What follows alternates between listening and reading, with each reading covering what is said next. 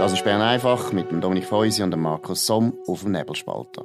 Der Podcast wird gesponsert von Swiss Life, ihrer Partnerin für ein selbstbestimmtes Leben. Ja, das ist Bern einfach an dem 6. September 2021. Dominik Feusi und Markus Somm.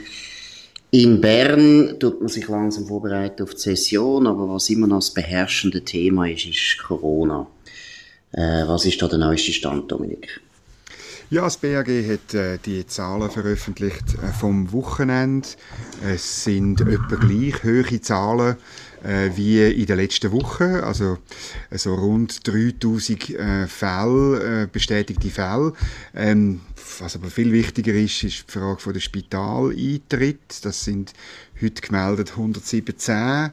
Ähm, sind teilweise Nachmeldungen auch, aber das ist, wenn man äh, vergleicht mit dem letzten Montag, ist das ganz leicht weniger, 6% weniger. Todesfall äh, 7 äh, ist, also ist der Durchschnitt von der letzten sieben Tage, das ist ein tiefer Wert. Ja, also jetzt ist wirklich halt die Frage, ob der Bundesrat am Mittwoch das, seine Zertifikatspflicht will durchstieren, obwohl es eigentlich ja nicht die exponentielle Entwicklung gibt, die man befürchtet hat. Man hat aber das Gefühl, der Bundesrat hat schon alles vorbereitet. Also, dunkel mir befragt ja, ja, genau. natürlich das Departement Alain Berset. Also auch die Medien sind ja alle schon schön eingespritzt worden. Über das Wochenende Jubeln, haben, wir, genau. haben wir überall schöne Kommentare gelesen, wie das jetzt nötig ist, das Zertifikat. Das ist also schon interessant.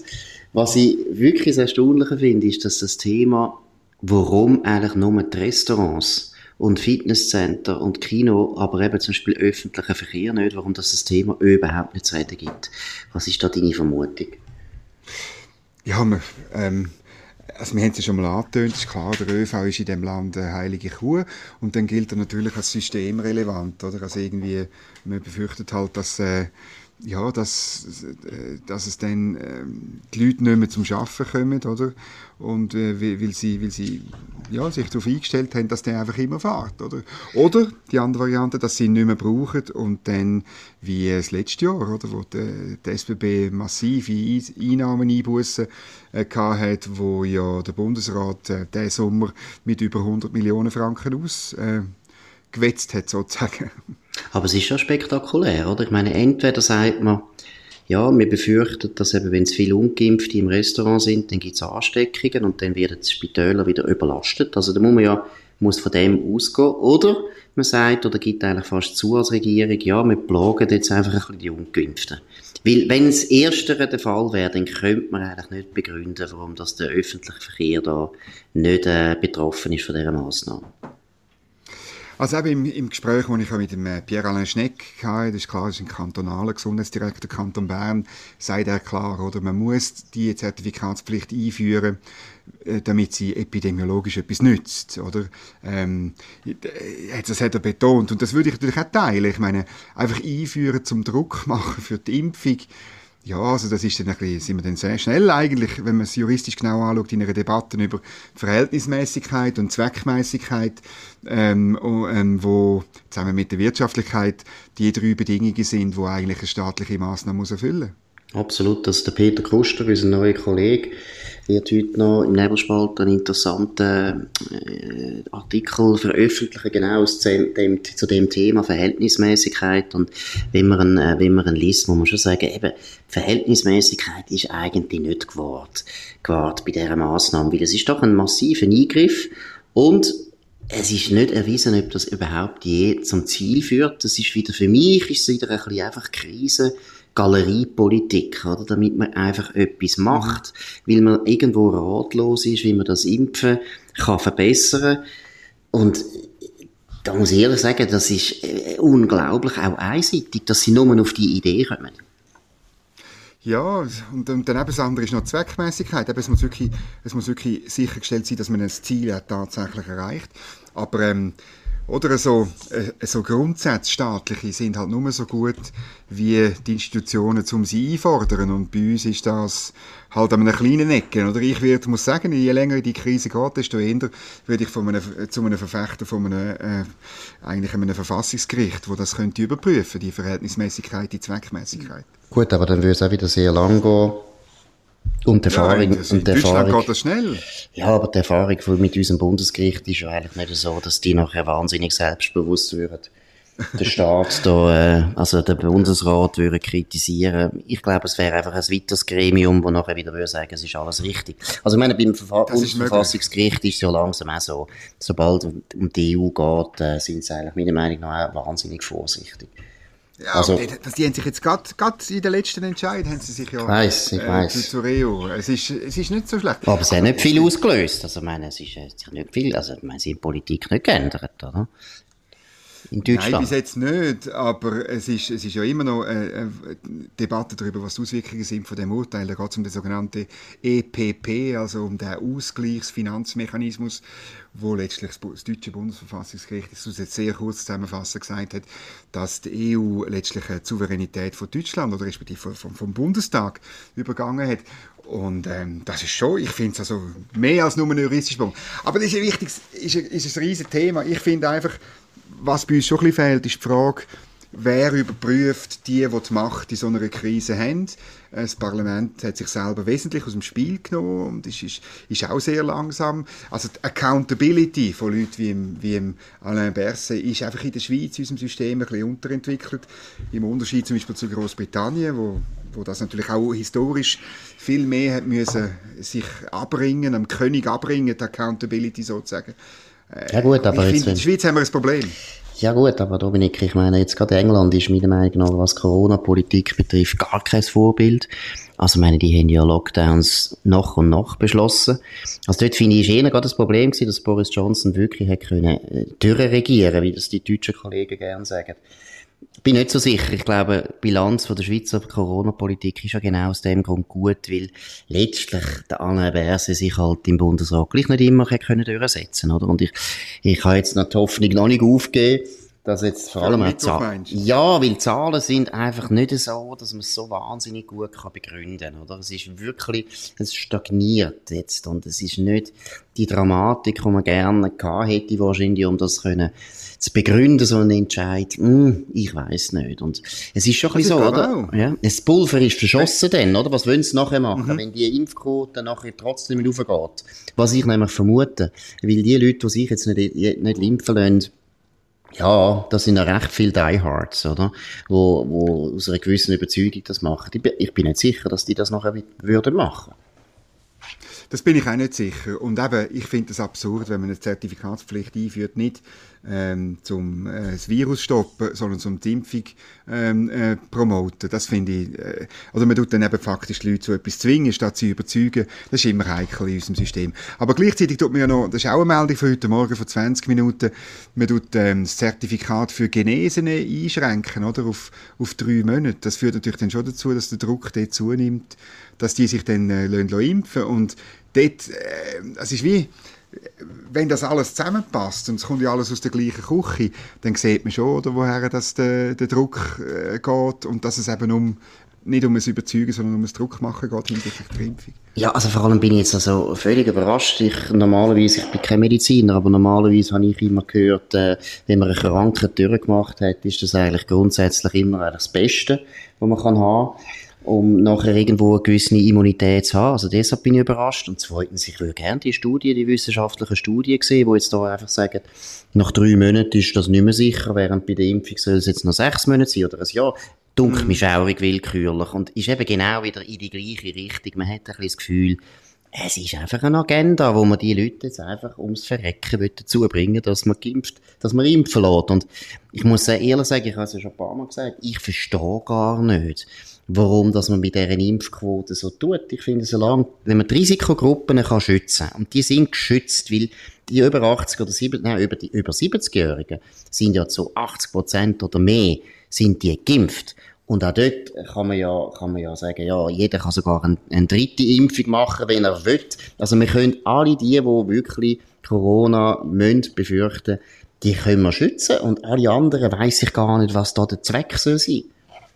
Ja, das ist genau das Problem. Aber die Debatte, die wird hier in Bern mindestens nicht geführt, sondern äh, die Impfquote von der ganzen Bevölkerung wird nur angeschaut. Die ist irgendwie, wenn ich es richtig im Kopf habe, bei 52, 53 Prozent. Und mit Hinweis auf die Impfquote und natürlich, weil sie tiefer ist als in vielen anderen Ländern, wird alles im Moment gerechtfertigt. Möglicherweise eben auch die Zertifikatspflicht am Mittwoch, obwohl die Fälle, eben, äh, die Fälle und insbesondere auch äh, Todesfälle und Spitaleintritt, also wirklich nicht in schwindelerregende äh, Höhen gehen. Und ich komme mal wieder, der Pierre-Alain Schneck, hat, der für die Versorgung zuständig ist im Kanton Bern, hat offen gesagt, ja, äh, wenn das nicht dramatischer wird, oder, dann äh, sie hat der Meinung, können wir mit dem Zertifikat noch zuwarten. Das finde ich, oder das, das finde ich, ist eine, ist eine vernünftige Haltung, wo man, wo man durchaus kann vertreten. Und lustigerweise, er ist ja SVP und Nathalie Rickli, die auch SVP ist im Kanton Zürich, in der gleichen Funktion ist ja da ganz andere Meinung sie gehört eher zu der, ja, kann man schon sagen, Hardliner, oder? Also, wo ganz weit würde gehen, wenn es ums Impfen geht, äh, ist noch speziell. Also, es zeigt auch wieder, dass Corona eben deswegen auch ein Problem ist, ein bisschen, finde ich, fürs Regieren, eben, weil auch die Parteien sind ja eigentlich alle ein bisschen gespalten. Also der Bundesrat hat eben schon zu wenig Opposition von den Medien sowieso, aber eben auch die Parteien sind alle, selbst den SVP, irgendwie ein bisschen hin und her gerissen. Ja, das führt eben dazu, zum Mangel an Rechenschaftspflicht. Ich bleibe bei dem, da haben wir ein Problem. Absolut. Ja, da bin ich schon einverstanden. Ich finde eben, die Lösung, glaube ich, ist nicht so gut. Ja, das mag sein, da müssen wir noch darüber reden.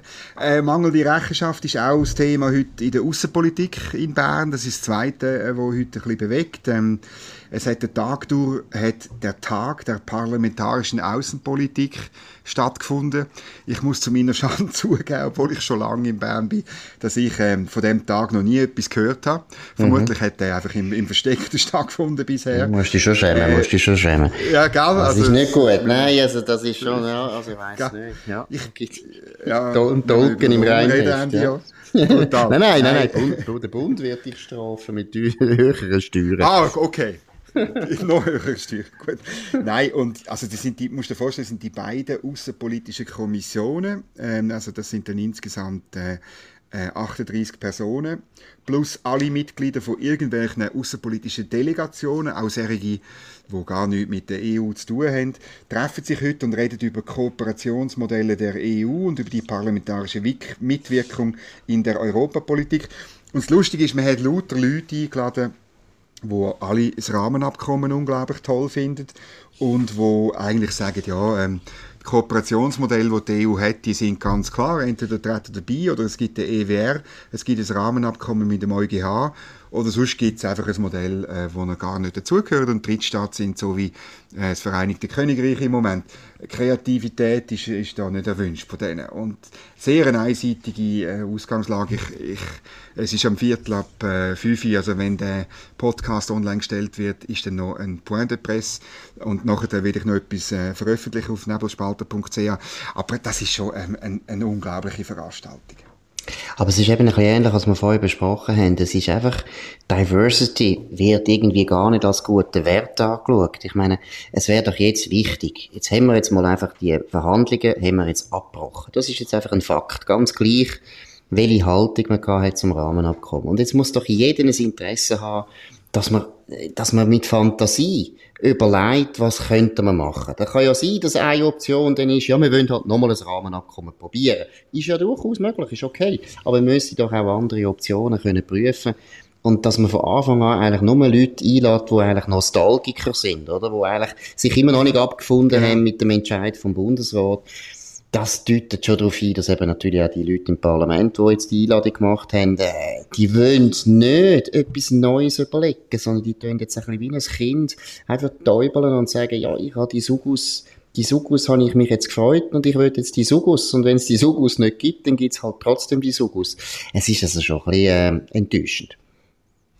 Ja, und ich, also mir passt schon das Narrativ nicht, oder? Also, der, dass der Bundesrat die Verhandlungen abgebrochen hat, das finde ich, das stimmt so stimmt nicht. nicht ja, die, EU hat, die EU hat mehrfach mitteilt, die Verhandlungen sind beendet und etwas, was beendet ist, kann man nicht abbrechen. Meine, oder ich weiß nicht wie, vielleicht bin ich zu blöd. Und dann musst du wirklich, oder ich meine, da treten Leute auf, ähm, einen ist ein, ein, ein, Norweger, oder, wo, wo seit Jahr und Tag eigentlich lieber will, dass Norwegen Mitglied in der EU ist Mhm. Und darum die EWR-Mitgliedschaft schlecht redet, wo ja mhm. eine mögliche, äh, eine mögliche mhm. Lösung wäre, aber das, ist offensichtlich seine Aufgabe. Aber äh, wie du dich erinnerst, das norwegische Volk hat einmal eine Volksabstimmung gehabt und sich halt doch relativ deutlich gegen einen Beitritt äh, ähm, äh, entschlossen. Dann tritt einer auf aus London, einer, der seit Jahr und Tag am Brexit leidet und jetzt ähm, erzählen wird, wie schlimm das für Großbritannien geworden ist, dass man austreten ist und nur noch nur noch in Anführungszeichen einen Freihandelsvertrag hat. Oder? Es wird dann wieder der Argumentation Vorschub leisten, wir hätten keinen Marktzugang. Ich höre Sie schon oder in der Medienkonferenz, wo jetzt dann ist, mhm, mhm. das sagen. Dabei haben wir Marktzugang. Was wir nicht mehr haben, ist der sogenannte privilegierte, vereinfachte Zugang. Und äh, ja, wie viel der wert ist, da streiten sich die Geister, seit es gibt. Aber es ist einfach wieder, man tut wieder so ein Narrativ pflegen, oder? Dass eben alles, was jetzt auf uns zukommt, ist faktisch, wir haben keinen Zugang mehr zu dem Binnenmarkt, wir werden abgestraft und so. Und, und die einzige Lösung ist, dass man weiterhin, und das ist ja das Pudelskern, eine politische und juristische Anbindung an die Europäische Union gern wett, oder in gewissen Kreisen. Genau. Und ich würde jetzt noch so weit gehen und sagen, okay, die Option könnt ihr ja vertreten, die könnt ihr auch noch einmal begründen, ist ja gut, aber wir brauchen einfach noch andere Optionen. Es ist jetzt einfach so, mhm. dass wir andere prüfen und ich meine, es ist ja spektakulär dass man einen Verlierer aus England holt. Oder? Ich meine, die haben jetzt so, alle Leute, die den Brexit nicht gut gefunden haben, haben so fundamental, total verloren. Die haben nichts mehr zu sagen in England. Und das muss man vielleicht in der Schweiz einmal äh, irgendwo zur Kenntnis nehmen. Wir haben jetzt eine Regierung, wo der Brexit durchgezogen hat und in den nächsten paar Jahren wird es kein Thema mehr sein. Der Brexit ist vorbei. Und England ist für uns wahrscheinlich einer der interessantesten Partner jetzt. Wir müssen dort viel mehr Kreativität entwickeln. Eben, was machen wir jetzt mit dem sehr, sehr gewichtigen Drittstaat in Europa? Da gibt's doch Fantasie, aber sie wollen das gar nicht. Sie wollen einfach, ich weiß auch nicht, in der, in der, in der, im Leiden, im Leiden am, am Rahmenabkommen, wenn sie sich noch ein bisschen suhlen und sich gegenseitig trösten. Aber das bringt dem Land nichts.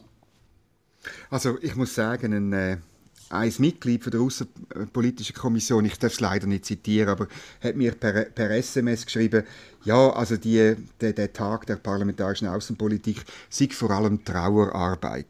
Und ja, das kann man schon so sehen. Ich muss einfach sagen, es geht natürlich dann schon weiter, oder? Die, die, insbesondere die jetzigen Präsidenten, das ist der Ständerat Damian Müller, FDP Luzern und Diana Angelina Moser, Grünliberal Zürich. Die beiden Präsidenten von der Außenpolitischen Kommission, die werden natürlich das nicht bei dieser Trauerarbeit belassen, sondern es geht natürlich darum, Druck aufzuschalten, aufzubauen auf den Bundesrat, dass er eben vielleicht doch noch irgendwelche Zugeständnisse macht früher. Ja, natürlich. Ja, oder eben, dass man dann vielleicht wieder ein neues Rahmenabkommen sich dort ausdenken. Aber äh, ich habe das Gefühl, das wird zu nichts führen und ich muss ehrlich sagen, wie hast du gesagt, der Tag der parlamentarischen Außenpolitik, also man tun sich ja selber abschaffen. Wenn sie so fantasielos sind, dass da gar nicht neue Rezepte kommen. Ich meine, das haben wir jetzt ein paar Jahre gehört, die Rezepte. Sie sind offensichtlich nicht mehrheitsfähig gewesen. Das, sonst hätte der Bundesrat gefunden, wir machen jetzt da weiter oder wir tun das dem Volk vorlegen. Also von dem her überflüssige Veranstaltung. Aber trotzdem interessant, das ist es gewesen, Bern einfach vom heutigen 6. September 2021. Tönt uns abonnieren, nebelspalter.ch. Ihr könnt uns natürlich auch auf Spotify hören, auf Apple Podcast und so weiter. Immer das Neueste und das Beste und das Interessanteste auf dem nebelspalter.ch. Danke vielmals für die Aufmerksamkeit. Morgen zur gleichen Zeit auf dem gleichen Kanal. Das war Bern einfach mit dem Dominik Feusi und dem Markus Somm auf dem Nebelspalter. Der Podcast wird gesponsert von Swiss Life, ihrer Partnerin für ein selbstbestimmtes Leben. Den Podcast könnt ihr auf nebelspalter.ch abladen und auf allen gängigen Plattformen wie Spotify oder Apple Podcast und so weiter.